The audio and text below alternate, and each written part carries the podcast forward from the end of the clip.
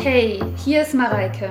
Was mir wirklich wichtig ist, ist mein Verbindungsgefühl. Ich weiß, ich bin damit nicht alleine.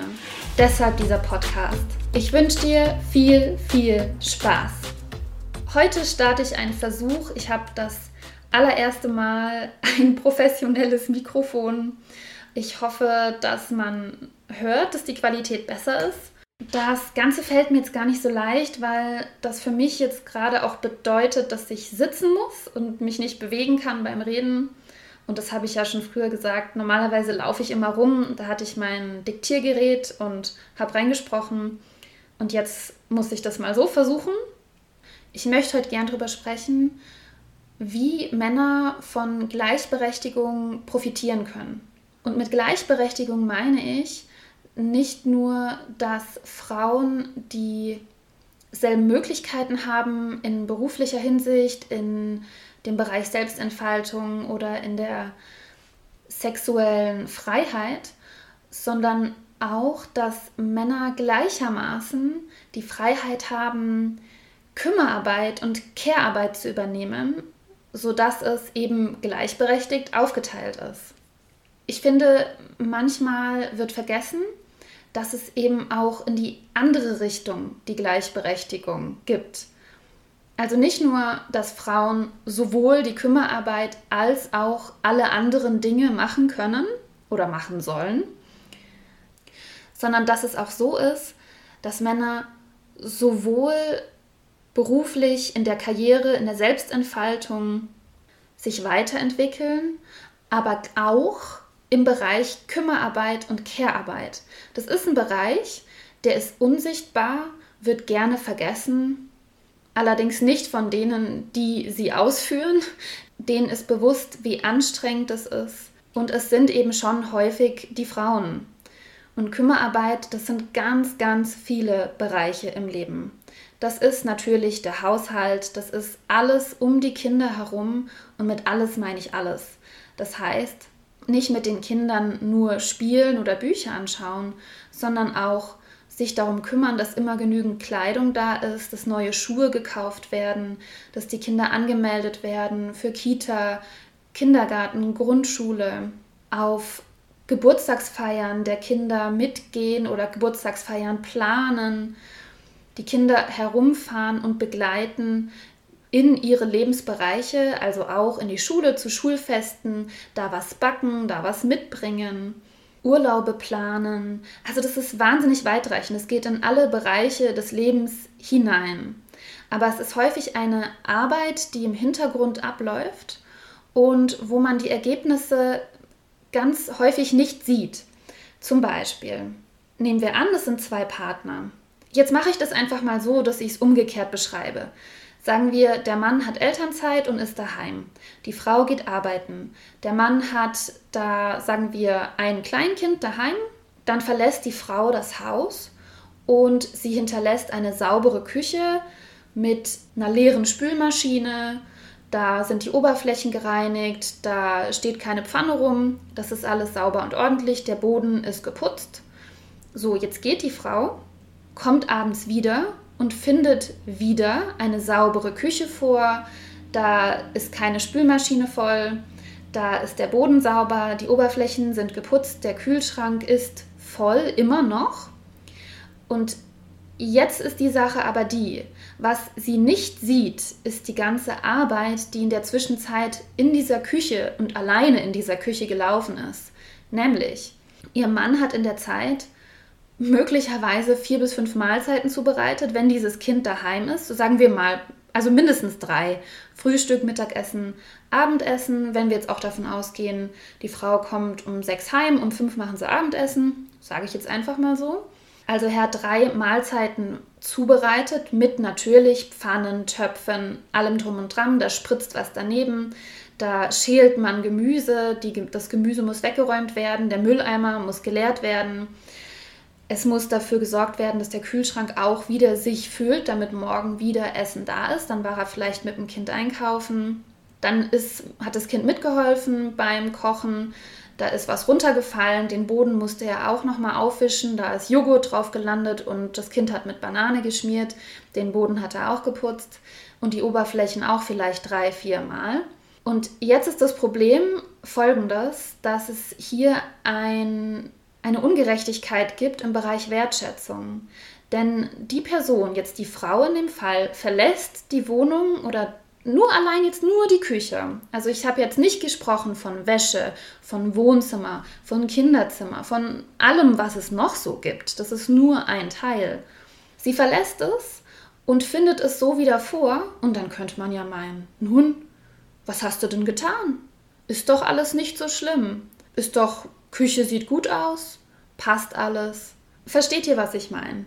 Die Arbeit ist unsichtbar.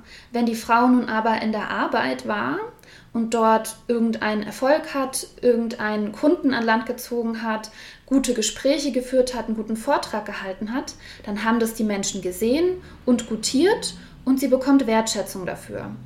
Das ist ein Problem. Die Care-Arbeit, Kümmerarbeit ist häufig unsichtbar und sie wird definitiv zu wenig wertgeschätzt, insbesondere von Menschen, die sie selber nicht machen. Weil woher sollen sie es auch wissen? Sie wissen nicht, was es bedeutet. Die vielen Arbeitsschritte, die es braucht, damit die Wohnung so aussieht, als hätte sie sich nicht verändert. Und wie gesagt, da ist jetzt nicht mit dabei, dass man Kinder noch begleitet zu ihren Freunden, dass man sie hinbringt und abholt, dass man im Blick hat, was alles noch getan werden muss. Und dieses im Blick haben ist eben der Mental Load, der berühmte Mental Load. Und der steht hinter der Care-Arbeit, hinter der Kümmerarbeit. Es ist ja nicht nur der Mental Load. Es ist nicht nur das, was in mir vorgeht, dass ich weiß, was getan werden muss, was passiert, sondern es ist ja auch die Umsetzung. Also es gehört schon beides mit dazu. Auch überhaupt den Überblick zu behalten, ist eine Wahnsinnsaufgabe. Und jetzt habe ich ziemlich weit ausgeholt mit der Kümmerarbeit und möchte jetzt was dazu sagen, wieso ich glaube, dass Männer profitieren von mehr Ausgleich, von mehr Gleichberechtigung. Ich finde es ganz toll, wenn Männer Elternzeit nehmen, wenn sie bei ihrer Arbeit das beantragen und das auch wirklich machen und dann, ja, je nachdem, häufig sind es ja schon so um die drei Monate, dass sie daheim sind. Ich höre auch von den Männern, mit denen ich gesprochen habe, wo ich weiß, die haben Elternzeit gemacht, die habe ich gefragt. Ich habe gefragt, wie ist es für dich? Wie fühlt es sich für dich an? Oder überhaupt, was erlebst du? Und was die mir sagen ist, das ist total krass, es ist überraschend. Sie hätten auch vorher nicht gedacht, wie aufreibend es sein kann und auch wie anstrengend, aber gleichzeitig auch wie erfüllend. Wie erfüllend es ist, mit dem Kind so viel Zeit zu verbringen am Stück und insbesondere dann, wenn eben die Mutter dann weiter arbeiten geht und die El und die Väter wirklich mit den Kindern alleine sind, da wächst ein Bewusstsein, das wirklich wünschenswert ist und total toll. Und die Männer berichten mir auch, dass sie das Gefühl haben, dass die Beziehung zu ihrem Kind viel intensiver geworden ist und dass sie das total wertschätzen, was dabei rausgekommen ist. Ich habe auch mit Frauen gesprochen, deren Männer Elternzeit gemacht haben Allerdings mit weniger, tatsächlich mit weniger Frauen, weil ich kenne nicht so viele Frauen, deren Männer das gemacht haben. Ich bin immer voll froh, wenn ich einen Mann kennenlerne, den ich direkt fragen kann. Von meinen Freundinnen her ist es eher wenig. Aber das, was ich gehört habe, ist, dass die Frauen überrascht sind darüber, wie gut alles läuft, ist auch irgendwie gemein. Aber andererseits an dieser Stelle muss eben auch Wertschätzung wachsen. Es muss auch Wertschätzung wachsen bei den Frauen und Vertrauen ihren Männern gegenüber, dass sie diese Kümmerarbeit, diese Care-Arbeit, diesen Mental Load stemmen können. Was mir auch erzählt wurde, ist, dass die Kinder einen totalen Schub gemacht haben in der Zeit. Also, dass ihnen das gut getan hat mit dem Papa. Insbesondere bei Jungs, die dann nochmal eine ganz andere Facette kennenlernen, weil der Papa natürlich andere Interessen hat als die Mama. Unabhängig davon, dass er jetzt ein Mann ist und die Mama eine Frau, sind sie ja unterschiedliche Menschen. Und alleine dieses, es sind zwei verschiedene Menschen, bringt ja schon mal eine Diversität mit rein in die Erziehung und in die Erfahrung. Mama und Papa sind ja nie gleich. Sie machen neue Beziehungserfahrungen, sie probieren neue Sachen aus und das ist auch für die Kinder total vorteilhaft und richtig schön. Und was mir auch erzählt wurde von den Mamas, mit denen ich geredet habe, ist, dass sie den Eindruck haben, dass die Kinder mehr Selbstbewusstsein bekommen haben. Und das leuchtet total ein, weil Mama und Papa eben in der Regel schon die Menschen sind, die den größten Einfluss haben.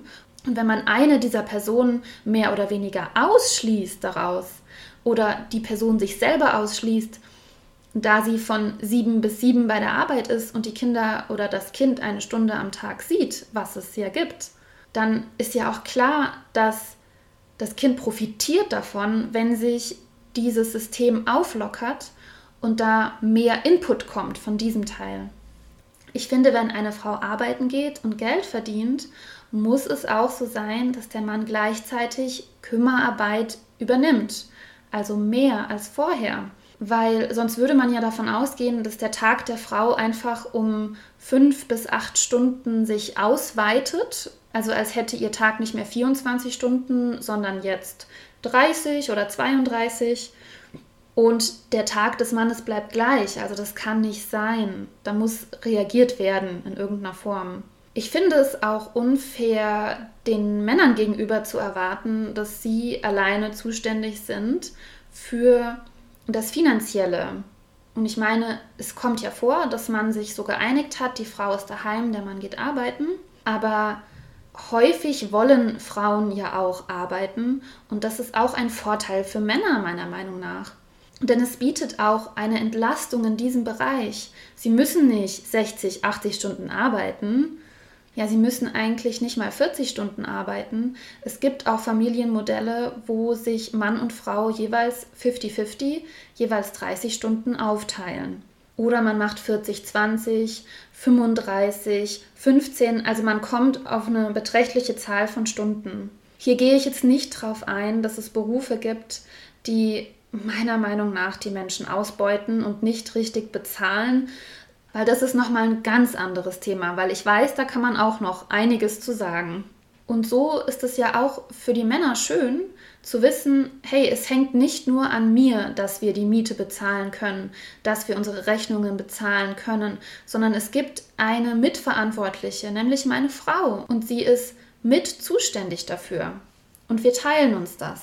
Ich finde auch, dass es für Männer vorteilhaft ist, wenn sie ihren Haushalt selber führen und führen können und wenn sie in der Lage sind dazu, sich selbst gut zu versorgen.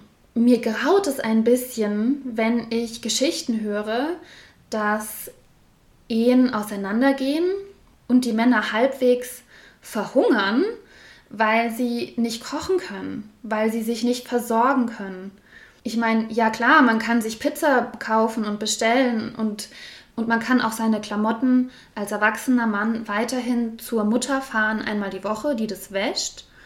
Und es tun Menschen.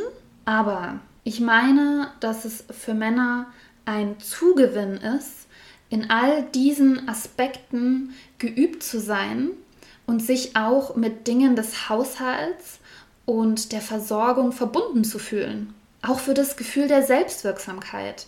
Wenn man wirklich das Modell hat, der Mann geht arbeiten, viele, viele Stunden, sagen wir am Ende 10, 12 Stunden, ist ja nicht selten, und ist aber Jahre, Jahrzehnte lang nicht zuständig für Wäsche, für Kochen, für Einkaufen, für all diese Dinge, die das Leben hinter der Arbeit aufrechterhalten dann finde ich das problematisch und ich finde es eigentlich auch traurig für die Männer. Und wenn ihr jetzt sagt, ach, das gibt's doch nicht, ach, das war doch früher so.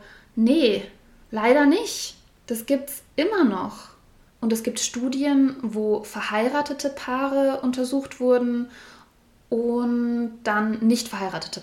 Und eigentlich hat man nur angeschaut, wie lange leben Männer und Frauen. Und was daraus kam, war, dass Männer, die verheiratet sind, länger leben und Frauen, die verheiratet sind, kürzer leben. Und auch in dem Buch, also das habe ich in mehreren Büchern gelesen und es wurde darauf zurückgeführt. Ich meine, das müsste man im Grunde nochmal untersuchen, ob es wirklich so ist, auch Störfaktoren ausschließen, das ist mir schon klar.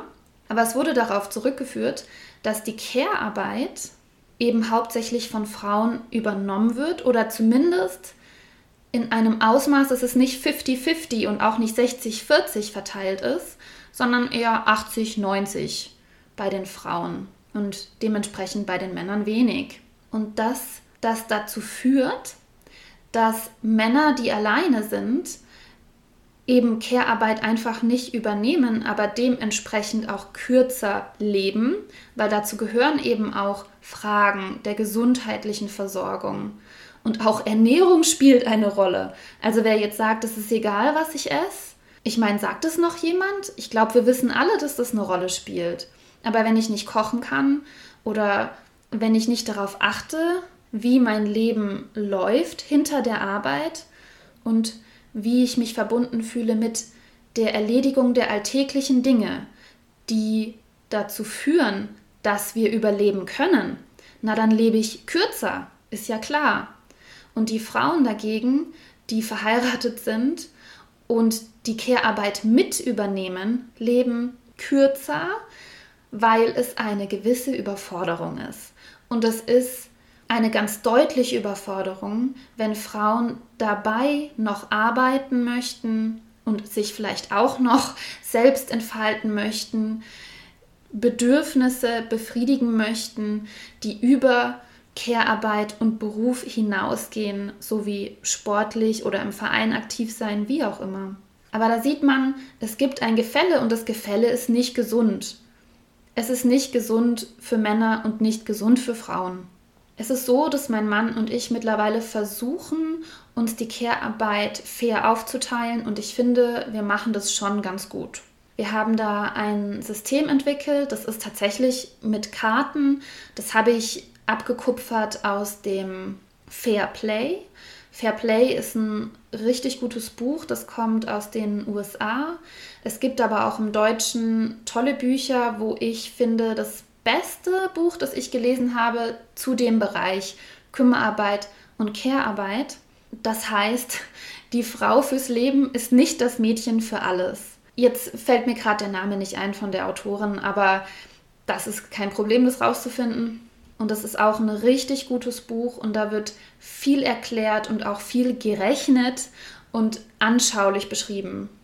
Das System mit den Karten stammt aber, wie gesagt, aus dem Fair Play. Und wir haben einfach mal, okay, nein, ich habe aufgeschrieben, was wir alles tun müssen. Was gehört zu unseren Aufgaben, unseren Lebensaufgaben. Und auch Dinge, die natürlich typisch sind für Männer, also eher so die Autogeschichten, Reparaturen, die anstehen und so weiter. Wirklich versucht, das so umfangreich darzustellen wie möglich. Und wir haben da sozusagen Ämter eingeführt. Also es gibt den Aufräumer unter der Woche, es gibt den Aufräumer am Wochenende. Und damit ist gemeint, das ist die Person, die zu dem Zeitpunkt mehr als der andere fürs Hinterherräumen zuständig ist. Und wer zwei Kinder hat, weiß, das muss man ab und zu machen, sonst fühlt man sich nicht mehr wohl. Dann gibt es den Reiseleiter oder die Reiseleiterin. Und das ist die Person, die dafür zuständig ist, zu packen, wenn es darum geht, einfach nur das Haus zu verlassen, wo man auch schon packen muss bei Kindern. Ihr wisst Bescheid, Windeln, Wasser, Essen und so weiter. Manchmal Zahnbürsten, wenn man länger irgendwo ist. Die Person ist auch zuständig dafür, für längere Reisen zu packen. Und das sind jetzt zwei Beispiele, ja, der Reiseleiter und oder Reiseleiterin und dieser Mensch ist auch dafür zuständig, das gesamte Arbeitspaket durchzuführen. Das heißt, Wickeltasche raussuchen, Wickeltasche packen, an Wickeltasche denken, wenn man losgeht. Die Wickeltasche auch runtertragen, auch wieder an dem Ort, wo man hingeht, auspacken und später wieder dafür sorgen, dass die Wickeltasche zurückkommt an den Ort, wo man sie ursprünglich weggenommen hat. Also es ist wirklich das gesamte Arbeitspaket. Da ist eben der Mental Load mit drin. Man muss dran denken. Brauchen wir heute Zahnbürsten? Brauchen wir extra feuchte Tücher?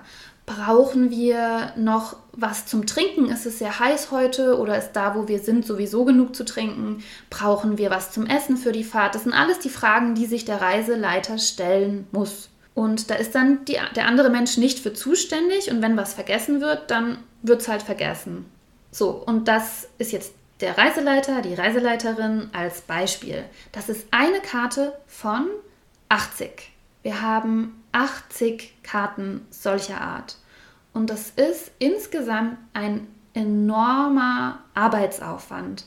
Wirklich nicht zu unterschätzen. Da kann man meinen, ach, packst halt eine Wickeltasche, ist doch nicht das Problem. Ja, ist es nicht, aber es ist nicht die einzige Aufgabe, sondern es ist eine von 80. Und es gibt Aufgaben, die müssen, die müssen häufiger noch ausgeführt werden als der Reiseleiter oder die Reiseleiterin. Es gibt auch Aufgaben, die müssen seltener ausgeführt werden, wie zum Beispiel das Auto zum TÜV fahren. Aber es sind alles eben Aufgaben, die verteilt werden müssen. Und wir setzen uns einmal die Woche hin und besprechen die Karten, gehen die durch und verteilen die untereinander. Und dann ist klar, wer was macht. Ich habe auch schon gehört, ach, ist das bescheuert, was macht ihr da? Das muss man doch nicht ausschreiben. Das muss doch einfach von alleine laufen. Das braucht man doch nicht, so nach dem Motto, ja? Aber ganz im Ernst, es läuft eben nicht von alleine. Und wenn man merkt, dass Diskussionen sich über Monate und Jahre hinweg ziehen und nicht verändern, dann braucht man vielleicht auch wirklich mal so eine Krücke. Natürlich ist das eine Krücke, aber es ist eine hilfreiche Krücke und wir brauchen sie. Ohne das haben wir es nicht hinbekommen, dass sich ein Gefühl einstellt von Fairness. Und mir hat es auch schon gut getan, überhaupt nur aufzuschreiben und mal zu sehen, und in den Händen zu halten, all die unsichtbare Arbeit, die nötig ist, um das Leben am Laufen zu halten. Denn es ist ein Haufen Zeug.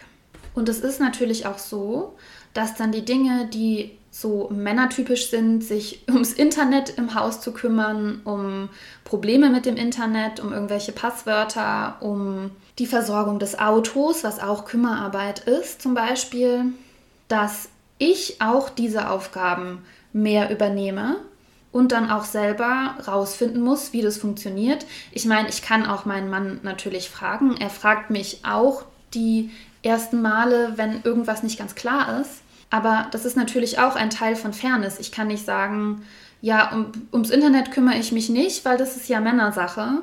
Nee, dann muss ich mich da halt auch weiterentwickeln und muss da Fähigkeiten und Kompetenzen entwickeln, damit das funktioniert.